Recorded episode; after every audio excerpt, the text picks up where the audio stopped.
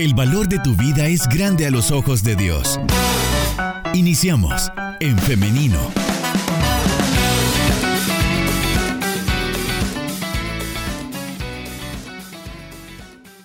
Qué bueno, y ya en sus pantallas de con la computadora o del celular ya va a encontrar usted a nuestra invitada. Ya nos va a poder ver porque estamos ya compartiendo en vivo. Hoy nos acompaña la doctora Lisette Rivas con quien vamos a conversar acerca de cómo cuidar la salud respiratoria de niñas y niños. Doctora, muy buenos días y bienvenida a Radio Restauración. Muchas gracias por la invitación. ¿Cómo ha estado, doctora? Muy bien, muy bien, muy feliz y contenta de estar aquí compartiendo información valiosa. Perfecto. Bueno, este tema de cómo controlar la salud respiratoria en la niñez. A ver, ¿cuáles son como aquellos aspectos que deben de llamar nuestra atención de entrada, doctora? Porque es importante este tema. Así es. Bueno, yo estaba pensando como que antes de, ver por qué tenemos que cuidar la salud respiratoria, es saber la importancia de esto. Como sabemos, todo lo que tenga que ver con el sistema respiratorio, desde que inicia nuestra nariz, inicia la vía respiratoria. Pasa por la garganta, luego hay un tubito que se llama tráquea, luego hay unos bronquios y luego llegan los pulmones. Entonces, ¿cuál es la importancia que tienen todos estos órganos? pues es la respiración. Y les quería dar el dato que para la respiración eh, consta de dos fases. Si nosotros cuando decimos voy a respirar profundamente, ¿qué es lo que hacemos? Metemos o inspiramos aire y este aire, ¿qué es lo que lleva? Lleva oxígeno. Por eso es importante la respiración, porque le estamos proveyendo a nuestro cuerpo de ese sustrato, de ese oxígeno, de esa materia muy importante que nuestro cuerpo la necesita para producir energía. Entonces, literalmente, esta, esta respiración es una capacidad vital para mantenernos con energía para todos los procesos biológicos, para crecer, para movernos. Entonces, por eso es la importancia. Y también la otra parte de la respiración se llama expiración, que es cuando exhalamos. Cuando sacamos este aire, lleva un componente que se llama dióxido de carbono. Y este dióxido de carbono, ¿qué creen que es? Pues son como el desecho de todos estos procesos metabólicos y es un tóxico si se acumula. Entonces, la respiración y todo lo que sea el sistema respiratorio, pues tenemos que cuidarlo porque así estamos cuidando nuestra vida, nuestra energía era un dato que querías como darle de introducción. Muy bien, doctora. Yo podría creer que la respiración en el ser humano es, es común, es inherente en el ser humano. Automática. automática, esa es la palabra, automática. Pero entonces, al parecer, quizás no es tan automática si la queremos hacer bien. Ajá, exacto. Existe eh, en el centro respiratorio que está en el cerebro, existe ya este como ese chip integrado. Tenemos esta, este, estos sensores para que nosotros respiremos, aún estando dormidos cuando nuestro cerebro se inactiva. De los pocos músculos que quedan activados durante la, durante la fase de sueño, pues es el músculo cardíaco, que es el corazón, y es el diafragma, que es el músculo principal de la respiración. Entonces sí es una es una función automática inherente del ser humano, pero podemos educarnos para la respiración, podemos cuidar ciertos aspectos pues para respirar de la mejor manera. ¿Y por qué ahora prestarle atención a la respiración de los niños y niñas? ¿Cuál es la diferencia del el sistema respiratorio de niños y niñas en comparación con los adultos? Exacto. Fíjense que hay diferencias desde la parte anatómica, hablamos de tamaños diferentes. No sé si ustedes han percatado o si han observado como minuciosamente cómo respira un recién nacido. El recién nacido puede estar dormido, tranquilo y estar sano sin estar enfermo ni, ni tener ningún síntoma o malestar. Y un recién nacido puede respirar hasta 40 a 60 veces por minuto. Mientras que uno de adulto, pues lo normal que respiramos es de 12 a 16 respiraciones por un minuto. Esto es porque los pulmones de los bebés pues son más pequeños Y la unidad principal del pulmón, como microscópicamente se llama alvéolos, que si usamos nuestra imaginación, son como que fueran pequeñitos globitos que se inflan y desinflan constantemente.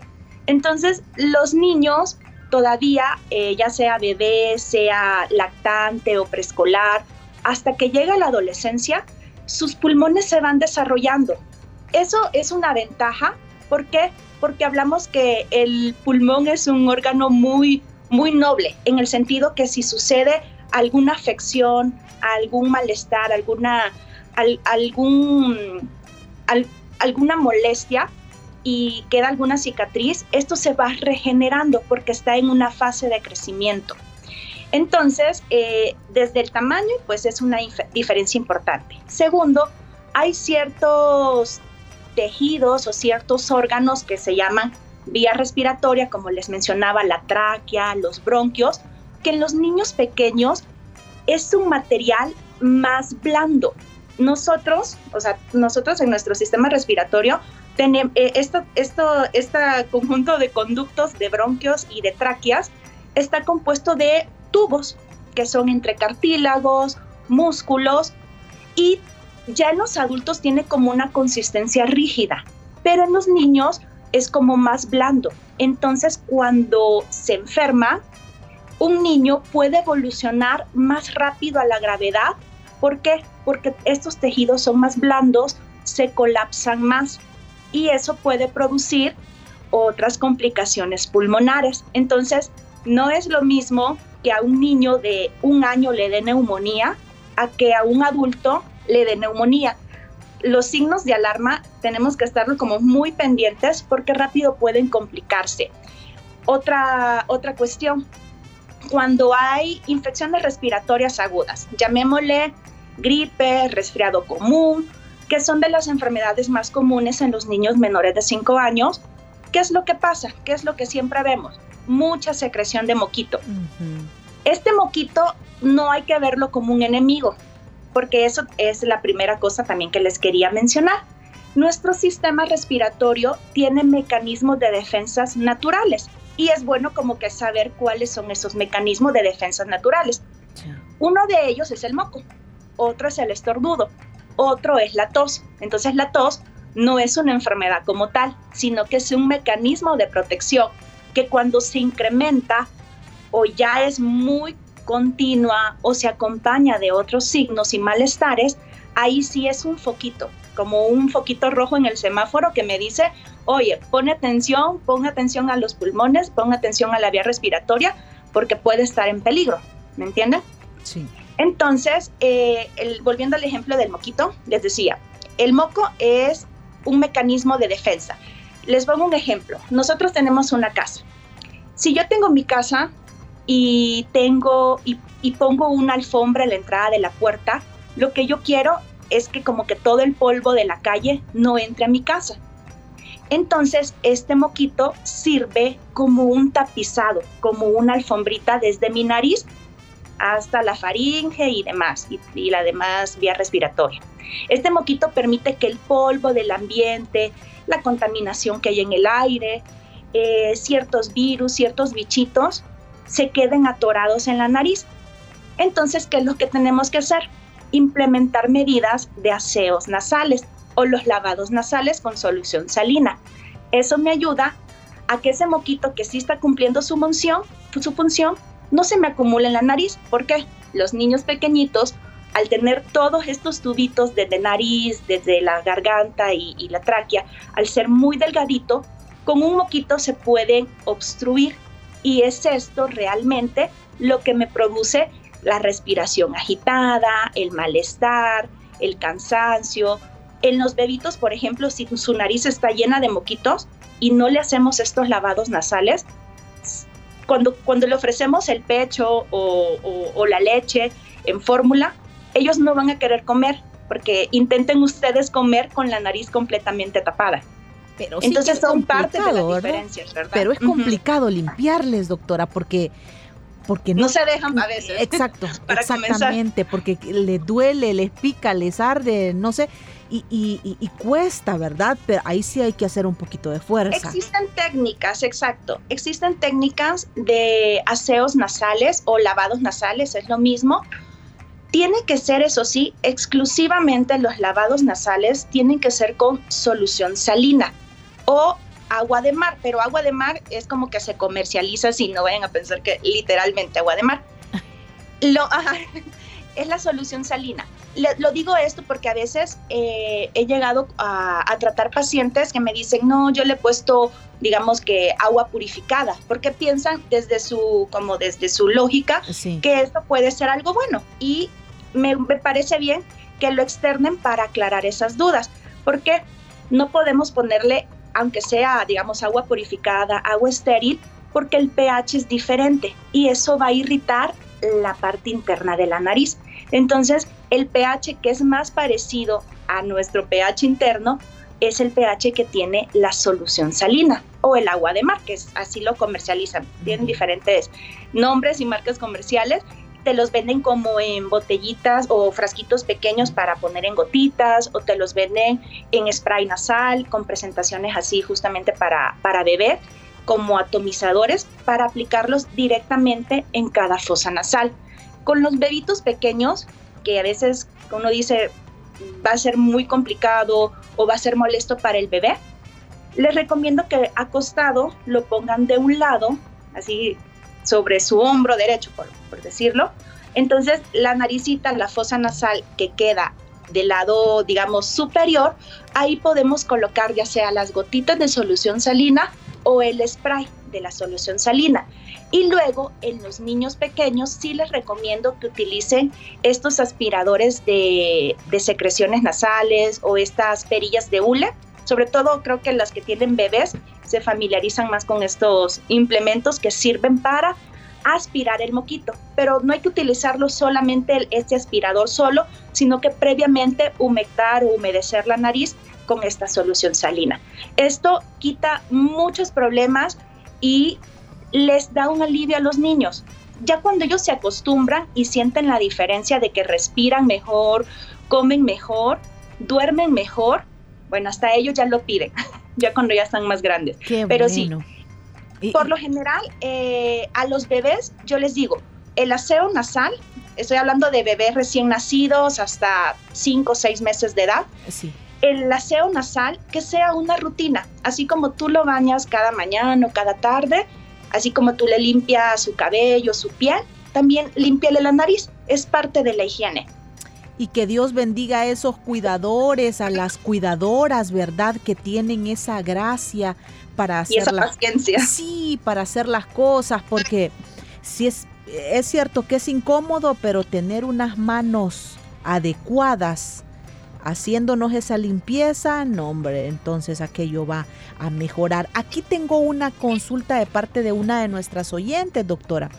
Sí, mi adelante. mi hijo tiene 12 años ya tengo ratos de estarlo oyendo ronco y con una tos, pero no tiene gripe. A veces al hablar se oye ronco.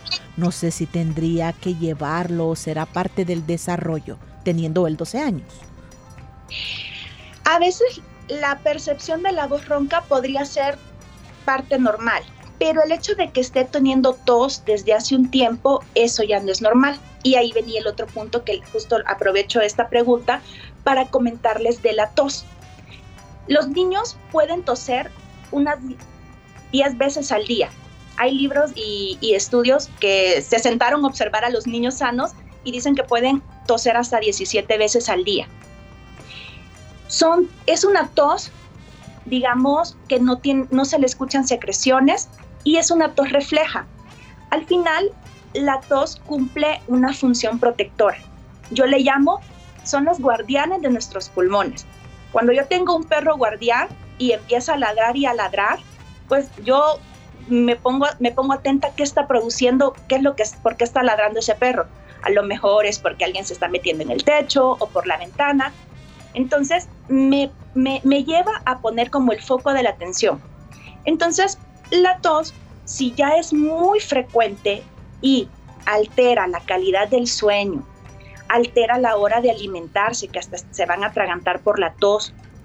Se acompaña de síntomas como nasales o dificultad respiratoria, o esta tos dura más de cuatro semanas, sí es necesario evaluar, porque las causas pueden ser diversas. Puede ser desde que tenga un problema de rinitis o un problema de alergias, o puede ser que tenga amígdalas grandes y eso también esté produciendo eh, como esta, esta respuesta de alergia y también esta, esta parte de los ronquidos o voz ronca. Puede ser reflujo gastroesofágico también, eso es muy común en pediatría. Eh, la, la, enfermedad de reflujo gastroesofágico o comúnmente nosotros le decimos la gastritis en el adulto. Sí. En el adulto es típico porque uno dice, es que siento que me arde el estómago, es que siento como que se me viene la comida, es que siento un dolor aquí en el pecho, es que siento el ardor, pero los bebés y los niños casi nunca te van a decir esos síntomas. Mm. ¿Qué pasa? Cuando el reflujo, que predominantemente es en la noche, cuando estamos acostaditos, este, este jugo gástrico que es muy ácido, obviamente hace el reflujo, es decir, vuelve hacia arriba, llega hasta la garganta y esto me irrita la garganta. Y esto me puede producir tos crónica, me puede producir inflamación de la garganta y nosotros estar pensando, no, ¿qué es infección? ¿Qué es infección? Y ahí empezamos a dar y abusar de los antibióticos, que los antibióticos son buenos cuando de verdad hay una infección bacteriana. Pero si no se necesita, también exponemos a que nuestras defensas, a que nuestra flora bacteriana se disminuya.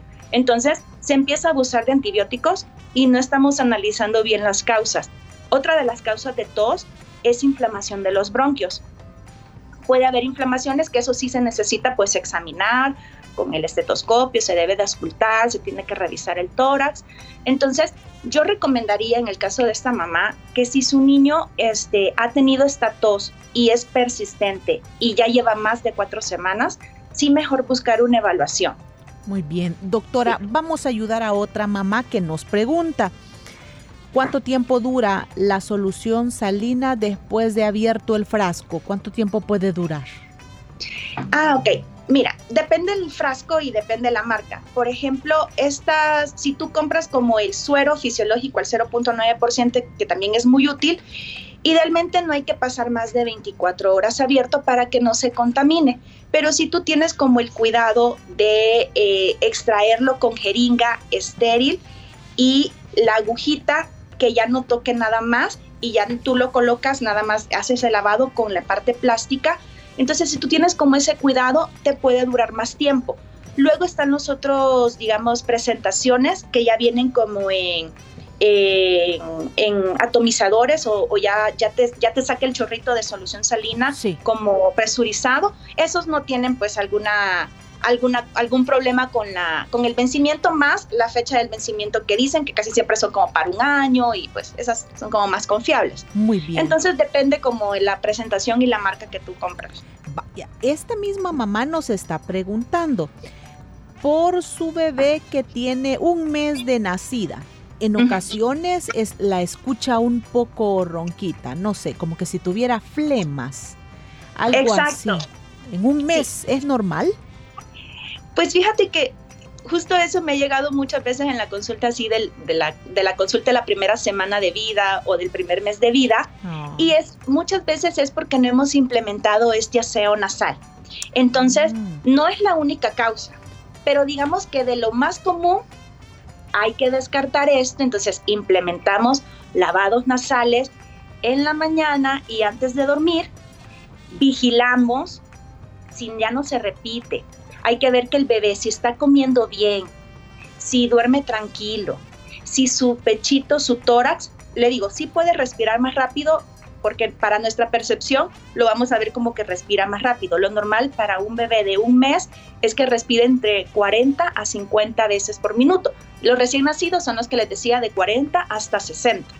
Entonces, si se mantienen estas frecuencias respiratorias y no hay datos de alarma como dificultad respiratoria que la podemos ver, aleteo nasal, que como que la naricita se abre y cierra como que fuera conejito, la respiración de conejito.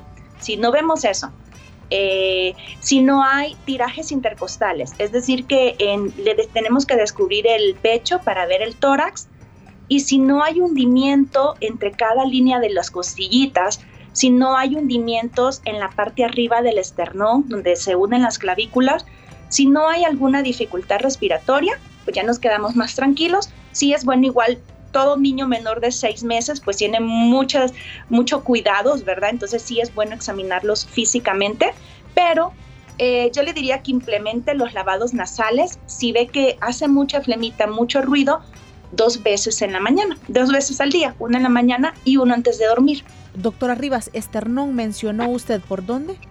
El, ah, el esternón es como el, el, es el hueso que tenemos en el pecho, es lo que se siente planito. La parte de enfrente aquí. La parte de enfrente, como la parte planita. Ahí es donde se unen las costillas. Ajá. Ajá Ese es el esternón. Bueno, muy bien. Aquí nos pregunta otra mamá, ella tiene una bebita pero de dos meses. Ajá. Y seguido se le congestiona de la naricita. Ella le aplica solución salina, una gotita en cada fosa nasal en la mañana.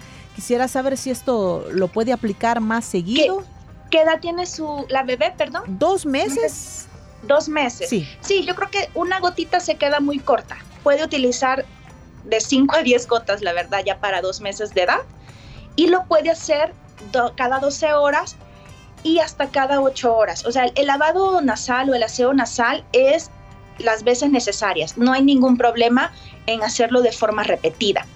También lo que hay que ver es que si ya necesito hacerle, no sé, a lo mejor la rutina es, yo diría dos veces al día. ¿Por qué? Porque nosotros producimos mocos, lo que le decía, parte de las defensas innatas del cuerpo, así como el ojo se protege teniendo lágrimas para lubricar el ojo o la piel suda, o sea, nuestro, nuestro cuerpo está preparado para defenderse.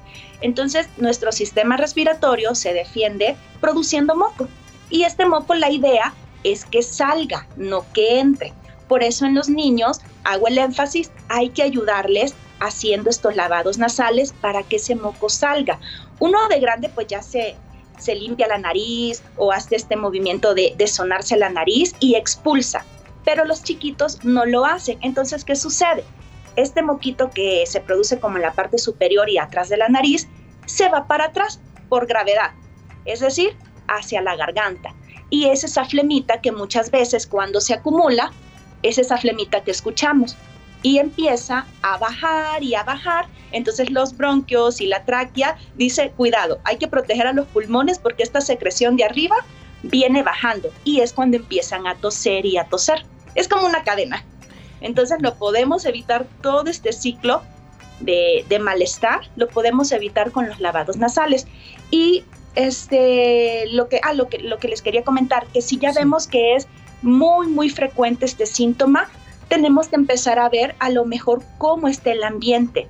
Muchas veces el polvo es un desencadenante para que haya esta hipersecreción, para que haya más síntomas nasales, a lo mejor los peluches que estamos teniendo en la cama. Idealmente se aconseja que no hayan peluches en la cama. ¿Verdad? ¿Una mascota?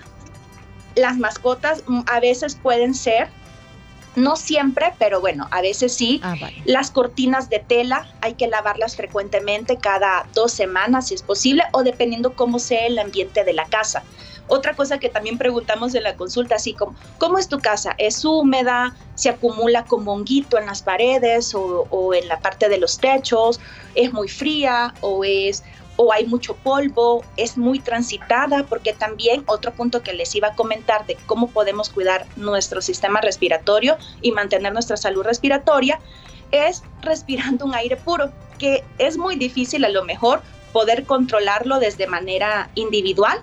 ¿Por qué? Porque estamos hablando de contaminación ambiental, estamos hablando de si existen fábricas, si la gente quema la basura, si se cocina con leña, si hay fumadores en casa, eh, si hay muchos vehículos y estos, y estos vehículos pues no, es, no llevan esos controles de emisiones de gases y sacan humo negro literalmente.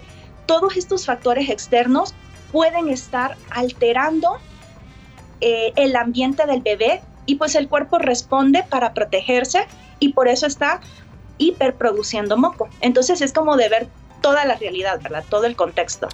Bueno, hoy conversamos con la doctora Lisette Rivas. Estamos hablando con ella acerca de cómo cuidar la salud respiratoria de niños, niñas, pero también aquí nos agregan una consulta por un joven de Ah, no, sí, es un bebé también, 17 meses. Ya le iba a decir yo 17 años, doctora. No, es un bebé grande. Bebé grande. No, pero son 17 meses. Fíjese que tiene gripe y tos y no se le quita.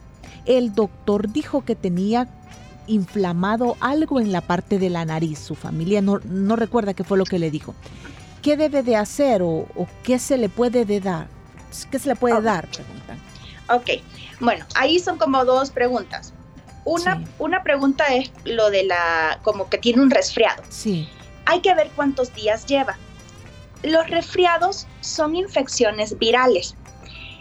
Estas infecciones virales, el 95% se deben por virus respiratorios.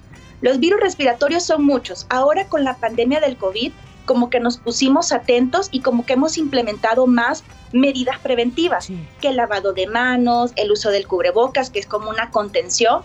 Eh, como que ya, ya nos pusimos más atentos a cómo se, se transmiten estas infecciones respiratorias, que es a través o de gotitas de saliva o a través del aire, ¿verdad? Ya, no, ya sabemos que no sirve de nada estar limpiando o, utilizando tapetes o cosas así. ¿Por qué? Porque lo respiramos. Entonces, estos virus respiratorios, pues el SARS-CoV-2 que da la enfermedad de COVID, pues es uno más. Pero existen otros virus, rinovirus, metaneumovirus, parainfluenza, influenza, adenovirus, eh, bocavirus. Entonces, estos virus tienen la característica que dan como de principio una, un resfriado o la gripe. La evolución va entre los 5 a 7 días. Entonces yo preguntaría eh, cuántos días lleva. Si ya van más de 7 días, sí estar atentos, ¿verdad? Que, esto no se vaya a complicar o cronificar. El tratamiento para los resfriados y para las infecciones virales respiratorias es sintomático, a menos de que el médico haya dicho, mm, esto parece influenza, influenza sí tiene un antiviral específico, que es el oseltamivir, pero los demás virus no hay un antiviral ahorita hasta el momento. Entonces, ¿qué toca? Si, da fiebre o malestar de cuerpo, pues dar el acetaminofén. Si hay hipersecreción de moquitos, estornudos y síntomas nasales, pues hacer los aseos nasales más frecuentes cuando están con el resfriado se indican hasta cada cuatro horas, o sea, es mucho más frecuente a lo mejor dar algún jarabe de antihistamínico. No recomiendo dar antitusivos porque el antitusivo lo que te hace, la mayoría de antitusivos, como el dextrometorfano, el ambroxol y demás, te bloquea la tos. Entonces, como ya les expliqué la cadenita de por qué sucede la tos, no es bueno bloquear la tos, porque es como cuando tu perro, que se están metiendo los ladrones, ladra, ladra y ladra, y tú en lugar de atacar o digamos tratar el problema que son los ladrones, mejor le das un ladrillazo al perro, o sea, le bloqueas la tos. Entonces, jarabe antitusivos no en los niños pequeños. Eh, el tratamiento es sintomático y los lavados nasales. Hay que vigilar. La tos debe de ir disminuyendo. ¿Por qué? Porque ya estamos tratando con algún antihistamínico, con algún antigripal, que casi siempre tienen esta mezcla de acetaminofén con clorfeniramina o loratadina. Eh, Después de los siete días, estos síntomas tienen que ir disminuyendo y tiene que ir hacia la mejoría. Lo máximo que dura la tos, que se llama tos posinfecciosa, es decir, la tos que sucede cuando ha habido una infección de resfriado, infección de garganta o rinofaringitis, debe de ser hasta 14 días. Si ya dura más de 14 días, igual, hay que examinar, hay que ver otras causas, ¿verdad? Y la otra pregunta que, mencionaba, o la segunda parte de, la pregunta, era lo de las bolitas en la nariz. Muchas veces eh, se confunden los cornetes. Los cornetes justamente son estas bolitas que tenemos adentro de nuestra nariz. Dependiendo cómo sea tu anatomía facial, dependiendo cómo sea tu, también la edad de los niños, a algunos se les nota más y a algunos se les nota menos. Cuando están muy agrandadas, pareciera como que la nariz está tapada. Y eso lo vemos mucho cuando hay una infección viral o también en el tema de las alergias. Entonces, no, no me preocuparía ahorita por esas bolitas, nada más es que se le dé el tratamiento esta semana de que tiene el resfriado, vigilar que en la segunda semana ya tiene que ir hacia la mejoría. Y esas bolitas probablemente le digo, son los cornetes, que también son parte de nuestra nariz y tienen una función de filtro. Doctora, y en el caso de una niña de 6 años que tiene problemas en la fosa nasal del lado izquierdo, le ha presentado mal olor cuando le sale la secreción. Pasó consulta y le dieron antibiótico, pero no ha mejorado. Mire, ahorita que tú, que, que, que, que ustedes leía eso de mal olor, me alerta dos cosas. Hay no sé si dio la edad de la niña. Seis años. Seis años, ok. Muchas veces o pueden ser infecciones bacterianas, ahí sí, eh, como sinusitis o rinosinusitis. O la otra cosa que, que hay que descartar es que no se haya introducido un cuerpo extraño en la nariz.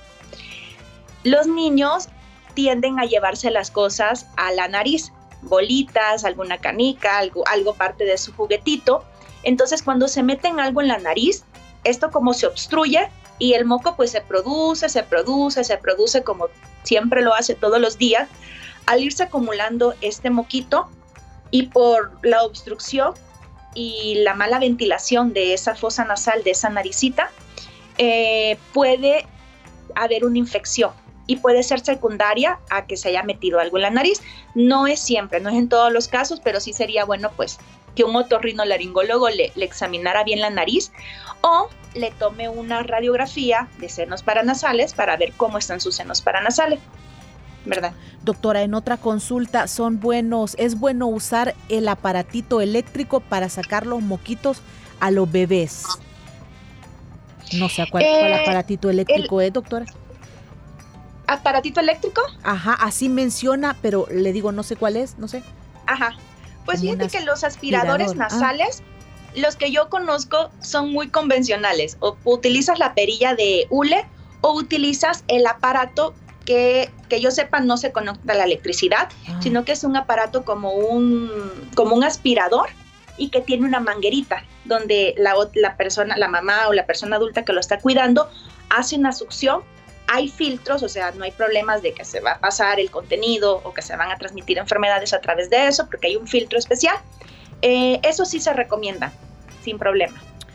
Muy bien, ahora le invito, doctora, a que ayudemos a una de nuestras oyentes que nos manda una nota de voz. Ah, ok. Fíjese que yo padezco desde hace seis años de los bronquios y pues estoy usando el salbutamol y otro spray que se llama este poquito que se produce como la parte superior y atrás de la nariz ya va a decir el nombre. Se llama beclotesazona. Entonces, cuando me estoy poniendo ese que le acabo de mencionar, cuando me pongo el salbutamol, no. Cuando me pongo el, el este, el beclotemesazona, cuando me pongo ese, siento que me ahogo y me agarra una tos y no puedo poder respirar para adentro para poder despejar ahí. Entonces, mi pregunta es, ¿será normal eso? ¿O qué me puede decir, doctora? Adelante, doctora. Sí, pues no es normal tener esa sensación de ahogo al colocar el inhalador. Eh, entiendo que ella utiliza estos inhaladores, la beclometasona y el salbutamol. Son diferentes medicamentos. El salbutamol lo que hace es un broncodilatador, abre mis bronquios y da un como un, un alivio eh, en el momento. Y la beclometasona es un esteroide eh, directamente para el pulmón para desinflamar el bronquio y es el que se utiliza de mantenimiento cuando hay problemas de los bronquios, inflamación como asma o hiperreactividad bronquial. Eh, si ella siente como esa sensación de ahogo, si no la veo normal, habría que revisar la técnica porque esta técnica de, de utilizar los inhaladores hay que hacer una, inhalación profunda cuando se pone el medicamento y luego hay que retener, hacer como una pausa respiratoria para que el medicamento llegue hasta los bronquios. O puede auxiliarse de aerocámaras. Las aerocámaras son como, como decir una botellita que y traen una mascarilla. Se utiliza mucho en los niños porque los niños no logran hacer la técnica adecuada para utilizar estos inhaladores eh, como beclometasona, como fluticasona, como salbutamol, bromuro-dipatropio. En los niños se utiliza, digamos, es de regla utilizarlo. ¿Por qué? Porque es la forma efectiva de que, de que verificamos que el medicamento llega hasta los bronquios. Y en los adultos a veces se opta de que no utilicen esto, pero pues yo creo que sería de que revise con su médico la técnica que está haciendo para utilizar la beclometasona o que se auxilie de una aerocámara o cámara espaciadora. Muy bien. Doctora Rivas, estamos ya cerrando este programa. Le agradecemos su participación y si hay consultas que ya quizás alguna familia directamente quiere hacerle preguntas a usted, ¿a dónde nos refiere? Adelante, este sí, con mucho gusto puedo aclarar las dudas o orientarlos o dar alguna asesoría. Pues si gustan me pueden escribir a mi correo electrónico o en mi Instagram me pueden escribir. Ahora con Instagram como que es más fácil. Eh, en Instagram estoy como DRA Lisette Rivas. Muy bien. Lisette lo escribe con Z, S. Ah, lo voy a deletrear. Se escribe L-I-S-S-E-T-T-E, o sea, Lisette Rivas. Y mi correo electrónico es muy parecido. Es dra.lisette, L-I-S-S-E-T-T-E, rivas, arroba gmail.com. Qué bueno. Doctora, muchas gracias. Gracias por darnos los medios para hacerle alguna consulta y gracias por haber estado con nosotras en esta mañana de día martes. Le deseamos que tenga un buen día. Sentí muy cortito. Me quedaron más consejos por dar, así que si hay otra sesión, con gusto. Doctora, yo creo que deberán hacerlo porque hay varias personas todavía que estaban consultando y desde luego, ¿verdad? El tema da para para más. Así que lo vamos a sugerir. Que tenga buen día, doctora. Mucho gusto. Muy bien. Bendiciones. Amén. Igual para usted. Hemos conversado en esta mañana con la doctora Lisette Rivas. Hemos hablado acerca de los cuidados del sistema respiratorio, ¿verdad? En niños, niñas. Como queremos que estén bien los niños y las niñas, así que hay que prestarle mucha atención. Gracias por habernos acompañado en este su programa que se llama En Femenino. Mañana primero Dios viene Eliseth Ramírez. Que el Señor les bendiga. Son las 10 de la mañana con 32 minutos. Carla Contreras les manda un abrazo fuerte. Que Dios le guarde. El valor de tu vida es grande a los ojos de Dios. Iniciamos en femenino